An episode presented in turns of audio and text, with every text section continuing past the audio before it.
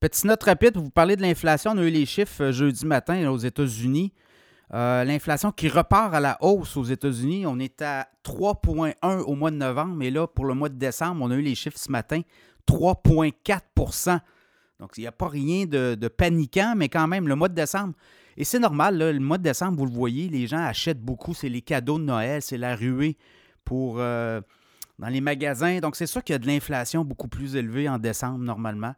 Si je regarde l'an passé, 2022, euh, Là, on parle de décembre 2023, mais décembre 2022, c'était 3,9. Donc, vous voyez, ça a quand même descendu année sur année de 0,5% Et c'est normal, le mois de décembre est toujours comme ça, euh, plus euh, actif. Il y a plus de dépenses. Et là, ben, euh, l'inflation peut apparaître. Donc, 3,4% Les marchés s'attendaient à 3,2, 3,3 Donc, ça pourrait peut-être avoir une influence sur les marchés boursiers aujourd'hui. À suivre. L'autre chose, euh, la Fed, la Fed est quand même sorti encore des hauts dirigeants de la Fed dans les derniers jours pour dire écoutez, si l'inflation part à la hausse trop rapidement, on pourrait revenir avec une hausse du taux directeur. Est-ce que c'est ça? Euh, moi, j'en doute beaucoup.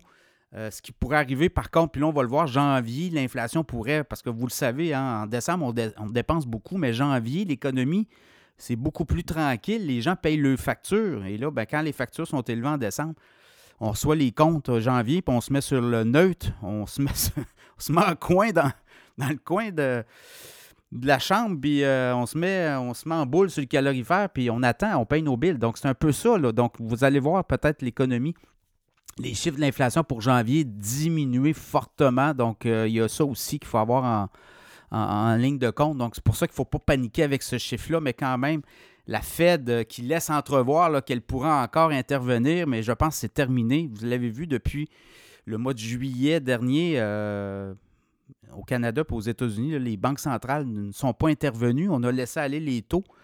Euh, dans le cas de la Fed, c'est entre 5,25 5,50. Au Canada, c'est 5% le taux directeur. Donc, on parle encore de baisse possible pour le mois de mars aux États-Unis. L'économie américaine va très bien en passant. N'oubliez pas non plus que c'est une année électorale.